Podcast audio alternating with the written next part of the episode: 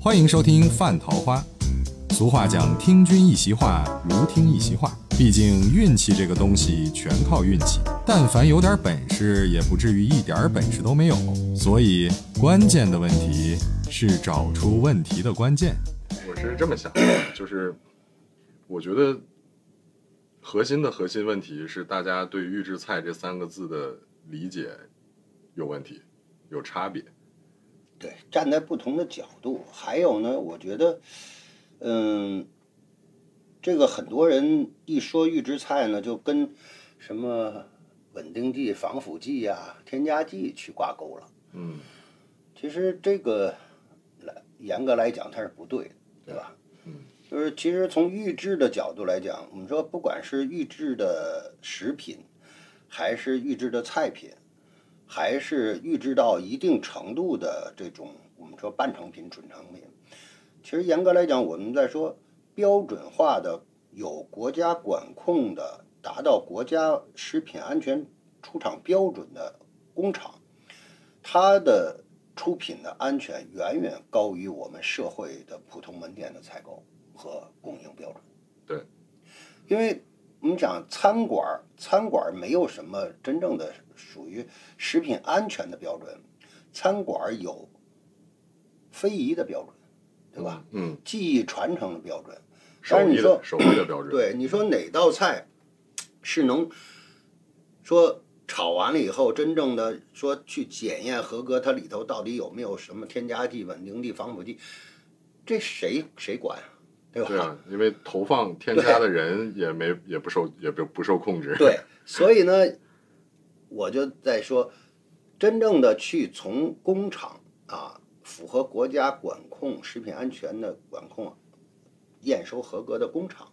它的出品标准，我觉得远远高于社会餐饮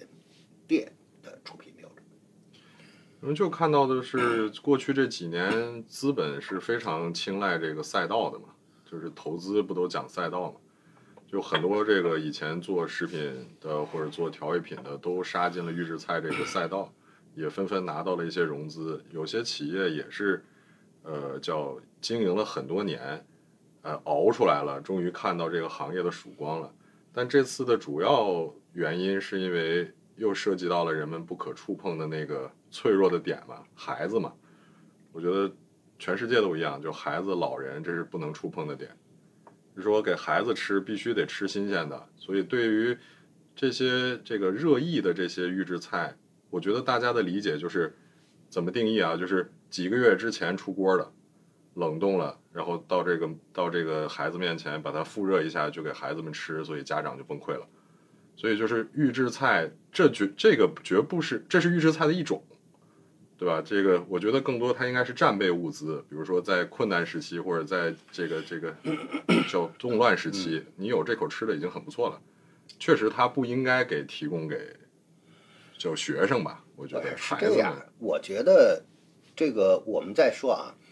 说以前呢，食品工业革命生产加工、冷冻储藏，包括种养殖啊、捕捞，它没有现在的这种，比如说工业化、集约化的这种标准，也没有现在这种科技的进步。嗯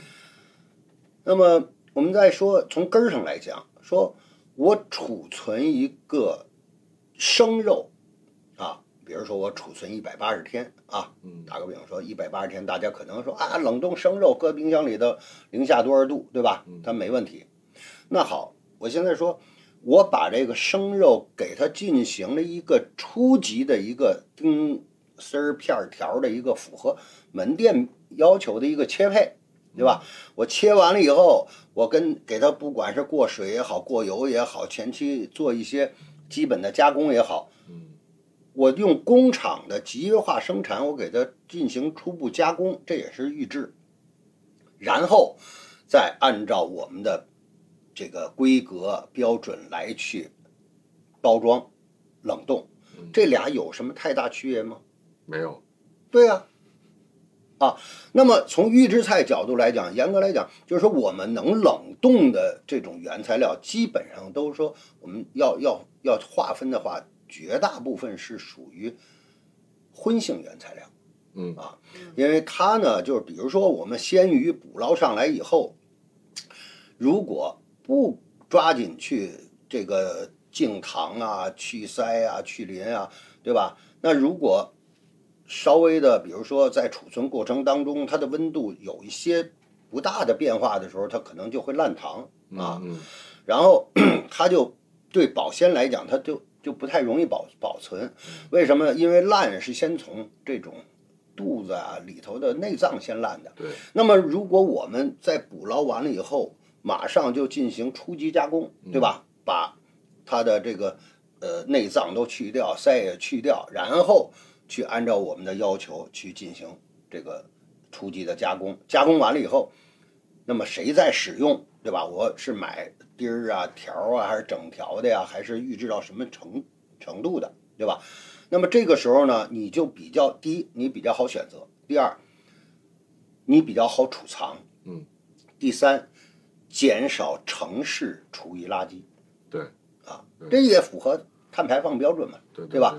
那么是是想，如果我们现在作为一个大的城市，北京，你要两千多万人口，对吧？再加上流动人口，可能得得每每两千七八百万，对接近三千万人，三千万人的一个流动化的一个城市。那么每天这三千万人呢的他的吃，对吧？那么它产生的 这种厨余的这种剩余的这这种下脚料，那数量是非常可怕的对。那么如果我们在上游在产地啊，在一个集约化的一个工厂，把我们的比如说荤性原材料进行初级的加工，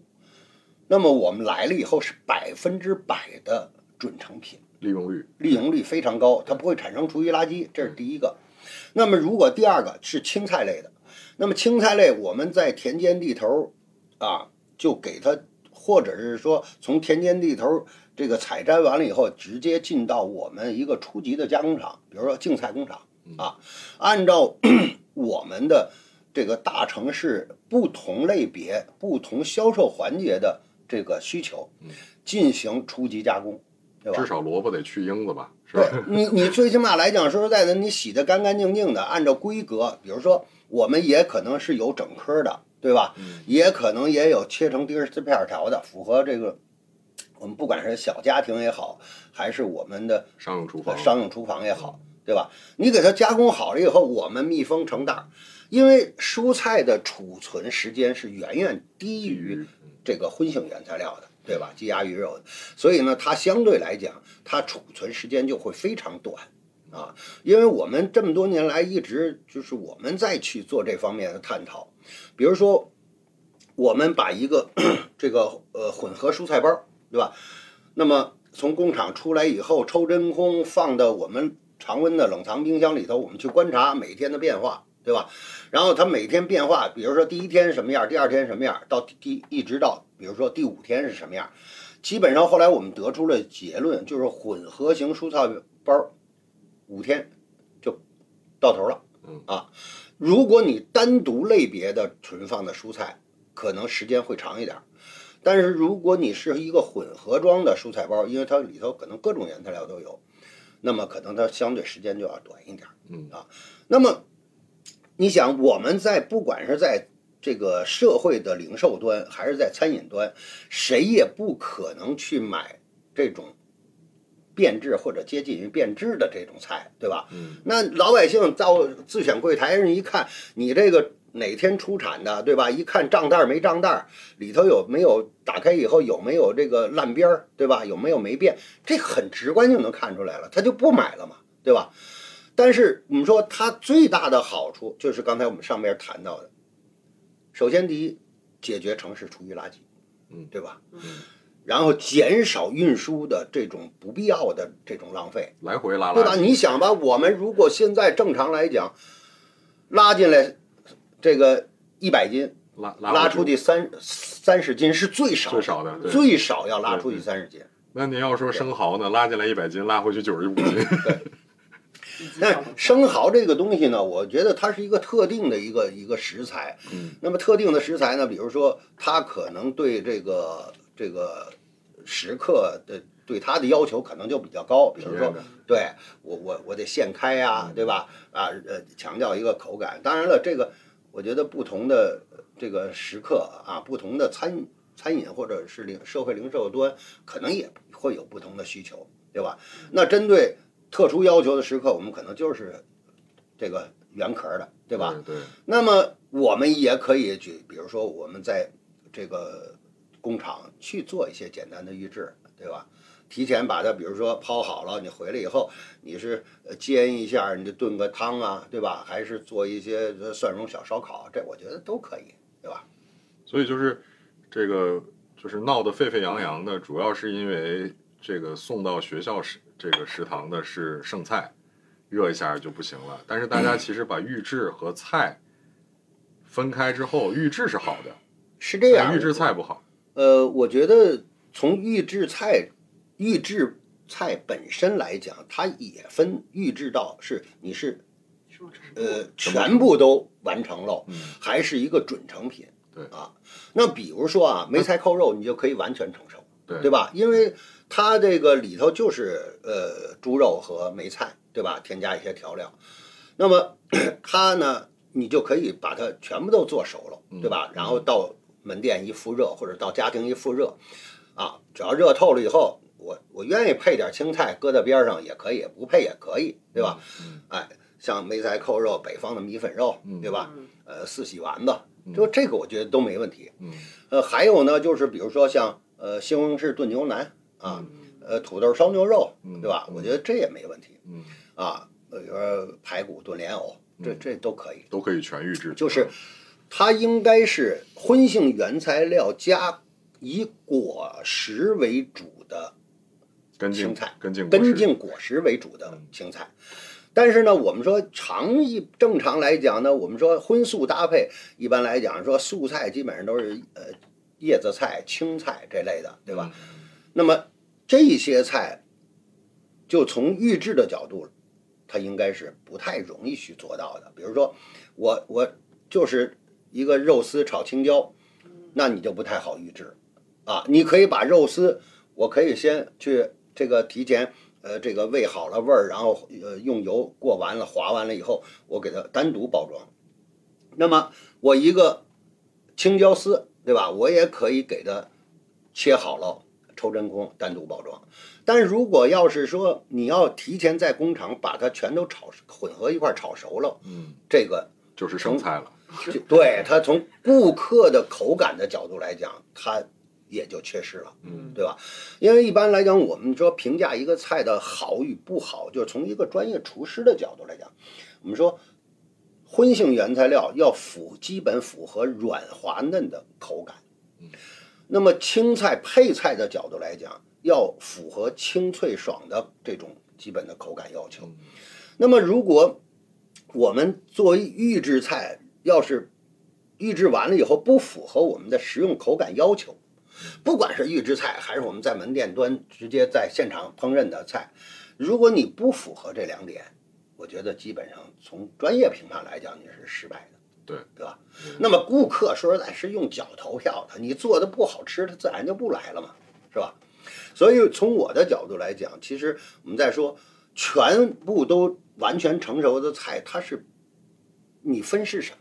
对吧？对它就像我们刚才讲，就是说有几种菜你是可以没问题的，对吧？你像包括红烧牛尾，对吧？你到门店端，我把牛尾，比如说红烧羊蝎子啊，嗯焖，对吧？嗯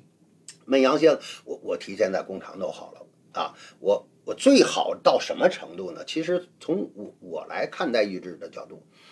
如果我要在工厂，我把这羊蝎子把它这个炖好了以后，我会把羊蝎子单独拿出来，我跟一个汤包儿啊，嗯这为什么要这么做呢？首先从这个呃吃的这个角度来讲啊，如果你这个羊蝎子一直在汤汁儿里头泡着，啊嗯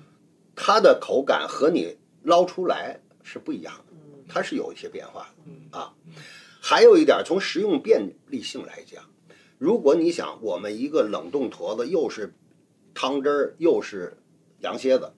那么它形成一个大冰坨子，不好画，你不好画。你在你你在在我们不管是在餐厅端还是在家庭端，你都不好去复热。找但是吃你想吃不上，对，你你你好半天化不开，你还不如点一外卖都到了，对吧？还没画呢，糊了。对，所以呢，你知道，如果我要是做，嗯，我就把汤汁儿单独嗯包装，把羊蝎子单独包装，啊，这样呢，我一一包羊蝎子配包汁儿，对吧？嗯我到家了以后，我比如说我根据我食用的场景，对吧？我说我继续还要里头再炖一点菜，嗯我就把汤汁儿多放一点儿。嗯，说我不炖菜了，我这羊蝎子说实在，我就直接哎呃加一点汤汁儿，我上锅一蒸，嗯对吧？嗯那你不很快吗？是吧？所以从食用场景来讲，我觉得我们要去去去怎么去做预制，对吧？那预制分很多不同的阶段，比如说初级预制，初级预制可能我们就把肉给它啊嗯按按照形状上的形状去嗯做做一些初级的改变对，钉丝儿片儿片儿条儿块儿，对吧？？嗯啊，根据食用要求。那么第二种呢，这个预制呢，就是我们把它预熟，嗯对吧？不管是呃蒸也好，炖也好，滑也好，对吧？啊，水汆也好，我把它预熟。那么你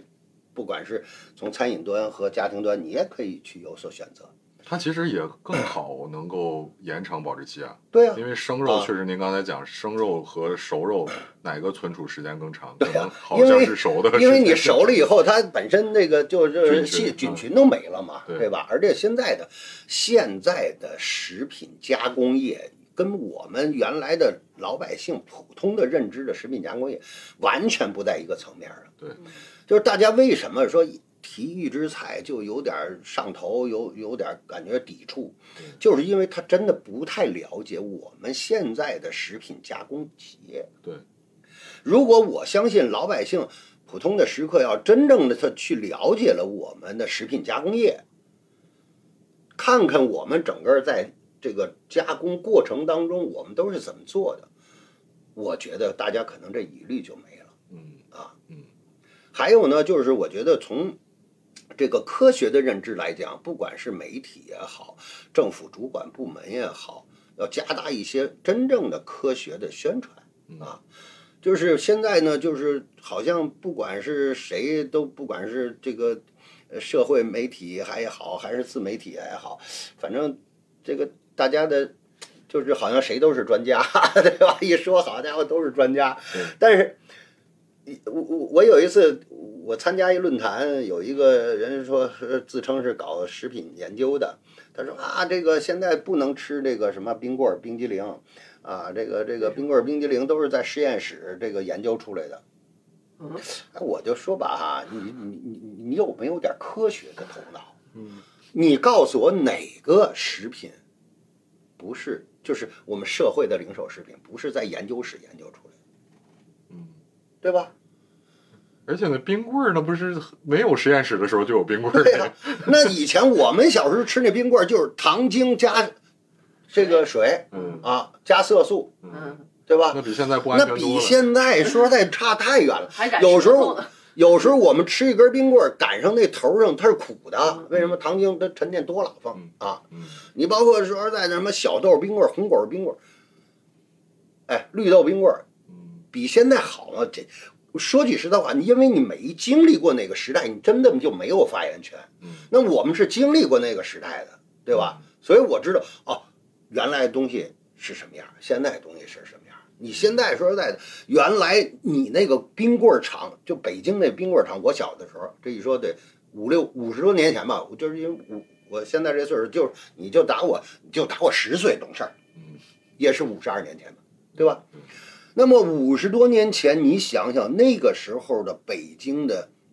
这个食品加工厂，还是北京呢。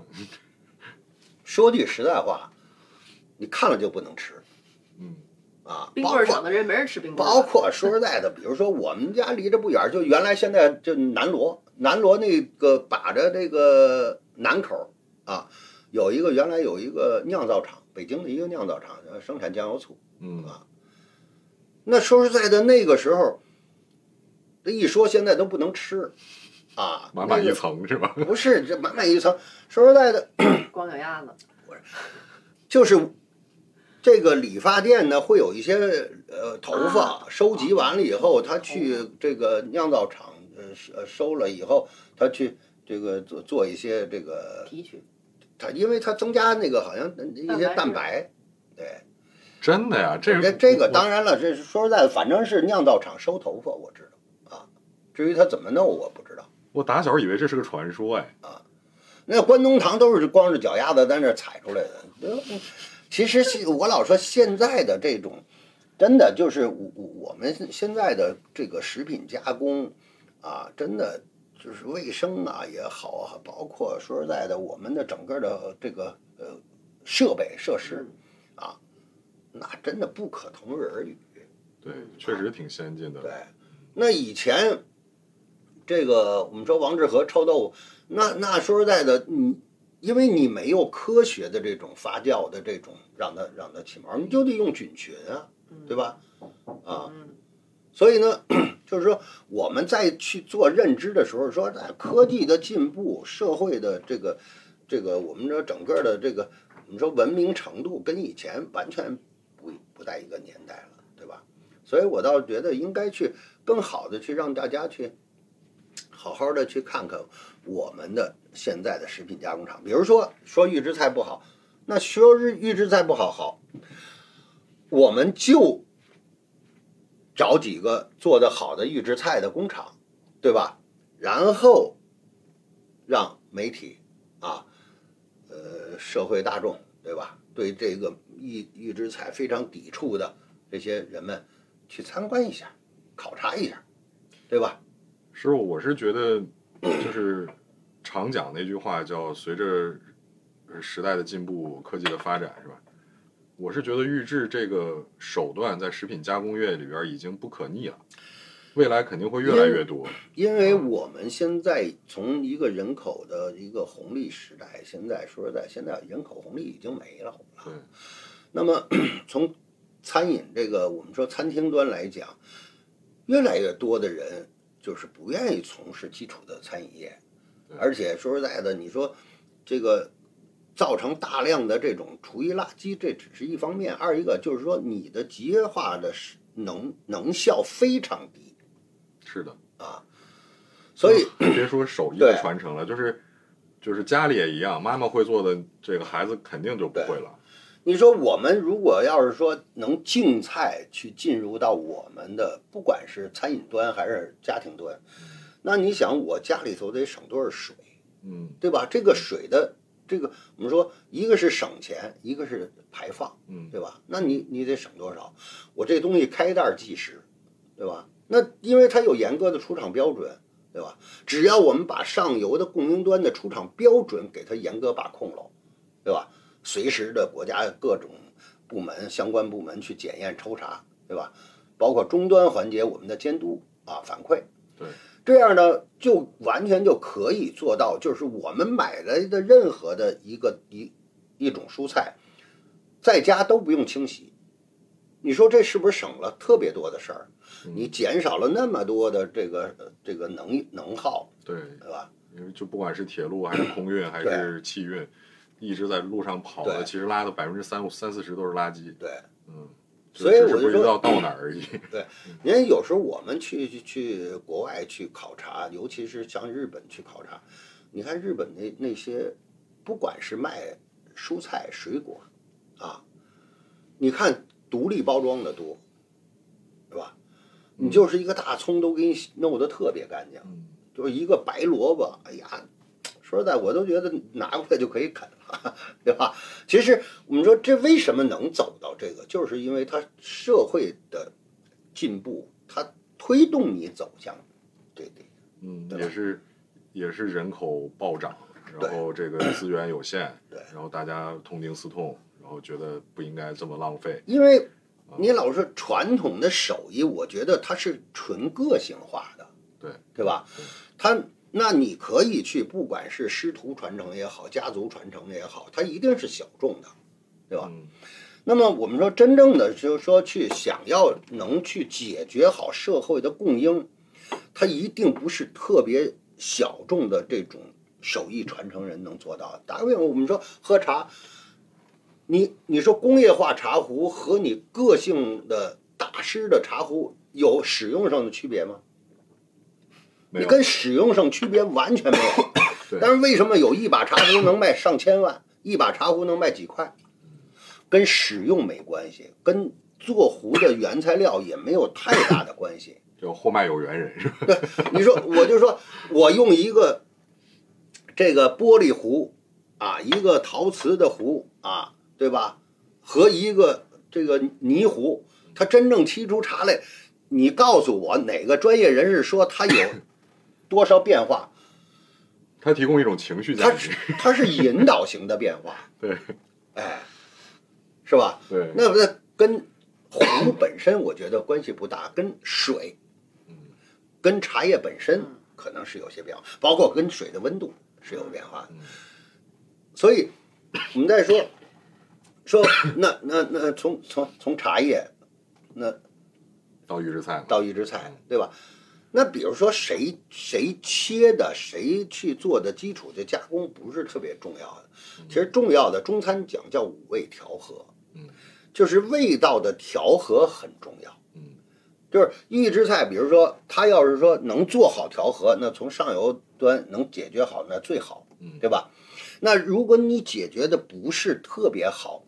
你就别你做解满了，解决一个基本版，对，对吧？嗯基本的入味儿，比如说我这个糖醋排骨，我糖醋的底口有了，嗯，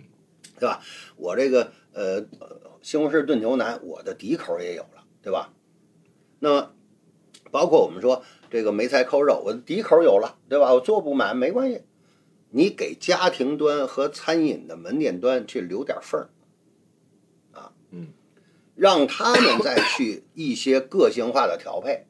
啊，不管是从五味调和也好，还是围绕的这一道预制产品的这个组合配比啊，就是其他的原料的组合配比，对吧？比如说我们现在，你要是今天中午这个 家里阿姨也也弄了一个米粉肉的，也是预制菜的，也是因为呃老有朋友送一些菜来让我尝，我今天吃这米粉肉确实还不错啊，就是上那么锅再蒸一下，就是上锅再蒸一下，然后呢，哎，我跟阿姨说，我说你这个呃弄点油菜叶儿，呃，油菜心儿，对吧？因为现在那小油菜儿都挺好的，弄点儿水，加点儿油，搁点儿盐，稍微一烫，烫完了以后围个边儿，垫个底儿嗯，都不用围边儿。其实围边儿你搁餐厅里围个边儿，家里吃饭你就垫个底儿，嗯，把那梅梅菜扣呃那个米粉肉蒸好了以后，你往上一扣，就完了，对吧？说如果我们来客人了，或者是餐厅端，我们这个稍微的有讲点样儿，对吧？嗯摆个盘儿嗯，我们就把油菜心儿去摆一摆嗯对吧？嗯啊，然后把这个扣中间儿，不也挺好的吗？嗯，对吧嗯？那你你荤的有了嗯，对吧？你再配点素菜嗯，对吧？因为中餐就讲荤素搭配嗯，对吧？所以主要的原因还是，就是我觉得这个是不信任。对，就是您像说了，您没有，就是这个国家也好，政府也好，主管部门也好，虽然立法立得很严，然后这个工厂的设备进迭代进化也很也很也很快。我们其实咱们去看过很多工厂，确实有些工厂的那个水平不比日本差的，对国内的，但是老百姓有一种天然的不信任感。就是认为说好科技与狠活，你们不定加了多少。虽然立了法了，你们也不一定是守法之人，是吧？这个食品加工业也并非法外之地。反正呢，我们吃也无所谓了，我们是贫民、贱民，这个平头老百姓。但是我们的孩子不行，啊，就孩子不能碰。所以就是这帮家长其实不是一直在讲，我觉得我是能理解的啊，就是这个老人孩子这东西肯定是这个情感是不能碰的，就是大家觉得不能给他们吃剩菜啊，有孩子就得一定要吃好的。所以在您的这个这个理解里边，就是食材的预处理，这是有必要的，它是节能减排，嗯，呃，减少这个城市环境压力，啊是吧？嗯这个呃，对更满足更满足更多的这种时间上不那么充裕的人的一餐好饭的需求，而且它是一个不可逆的工业发展的过程。也不可能说这个家家不像几十几这个百年前家家都有一块自留地自己种萝卜种土豆的，现在就是得用这种方式来解决。但是您肯定是不支持像炒菜这种中餐最大品类做到百分之百，再去冷冻呈现给食客的。是这样，就是说，刚才我们一直在说，有些菜是可以预制的，嗯有些菜可以预制一部分。嗯，但是呢，如果因为中餐讲锅气，那我讲们细一点呢，比如说就像您说的，我们从中餐的这个烹饪手法上来讲，嗯那是大部分的炖菜，嗯只要调味做得好，你可以把它做成预制菜，对，然后炖炒菜就算了。蒸啊，蒸、煮、炖、啊炖、焖，焖基本都嗯，其实最难做的预制菜叫爆炒。嗯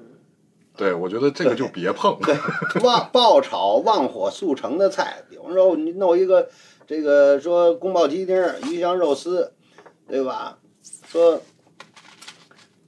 你你你你都预制喽，我觉得首先来讲，它从口感上就不好， 对，就是就餐的感觉会会相对来讲要差一些。就是您要我讲们说，就是说，说你你你你弄一个青椒炒肉丝，你怎么弄啊？没法弄，清脆爽和软滑，那对都做不到就不行。对嗯，还有呢，就是说，呃，就是中国人的饮食有两个最大的特点，一个是都不能说是热的，是烫的，嗯，对，就是吃这东西它得烫嘴，嗯对吧？哎，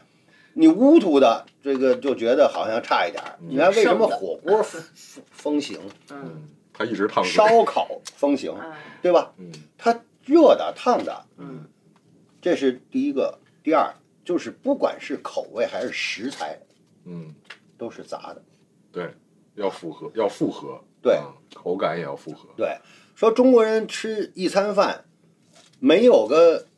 两个荤性原材料，这这这日子过得仨碟儿不行俩碗儿呗，就就就觉得你这个，哎，仨人吃饭，你要不点四个菜，生活水这平有荤太有低素，对吧？你就觉得好像这差点意思，差点意思，嗯对就是有点太将就了，嗯嗯对吧？虽然我们不讲究，但是不能太将就。所以有的时候呢，就是说，你还是比如说，哎，我我我这顿饭我有一个肉菜，我是不是还有一个海鲜菜，对吧？甭管是虾呀，对吧？鱼呀，对吧？哎，我是不是还也有一个，哎，青菜嗯是吧？哎，青菜有青菜，是不是还得有个豆制品菜？嗯就是它一定会有一个去相对来讲，就是哎组合搭配。嗯那我们去这个欧美国家看老外，就是一餐饭就是，比如说我就是一份意大利面，啊，一份海鲜面，嗯还西班牙海鲜饭，反正就那啊一一盘个儿，嗯披萨，就是它基本上就就不像我们是就就就好像这么多仪式感是吧？ 嗯，餐餐都要仪式餐感。餐餐嗯餐，你说哎，有时候自己在家吃饭，没必要，自己在家吃饭，真的，我我们讲呢，就是在家吃饭你也得有，就是哎，有有有个主菜，或者有一两个主菜，有俩小配菜，嗯对吧？嗯哎，哪怕就是你弄个什么爆芽黄瓜呢，对吧？哎，嗯哪怕你就弄一个皮蛋呢，是吧？你都得有点小配菜。嗯嗯哎，这个是就是中国人，就是到目前为止，我觉得它是一个呃还还是在一定时间段可持续的一个呃状态对啊，我觉得就是呃一个是烫嘴的啊烫食，一个是杂食嗯啊对，但是其实我们也要去做一些反思。为什么说做一些反思呢？因为我们，呃，干这行儿嘛，我们也经常的去到世界各地去做一些考察交流。那我有一个问题，我一直在反思的，就近几年来，就是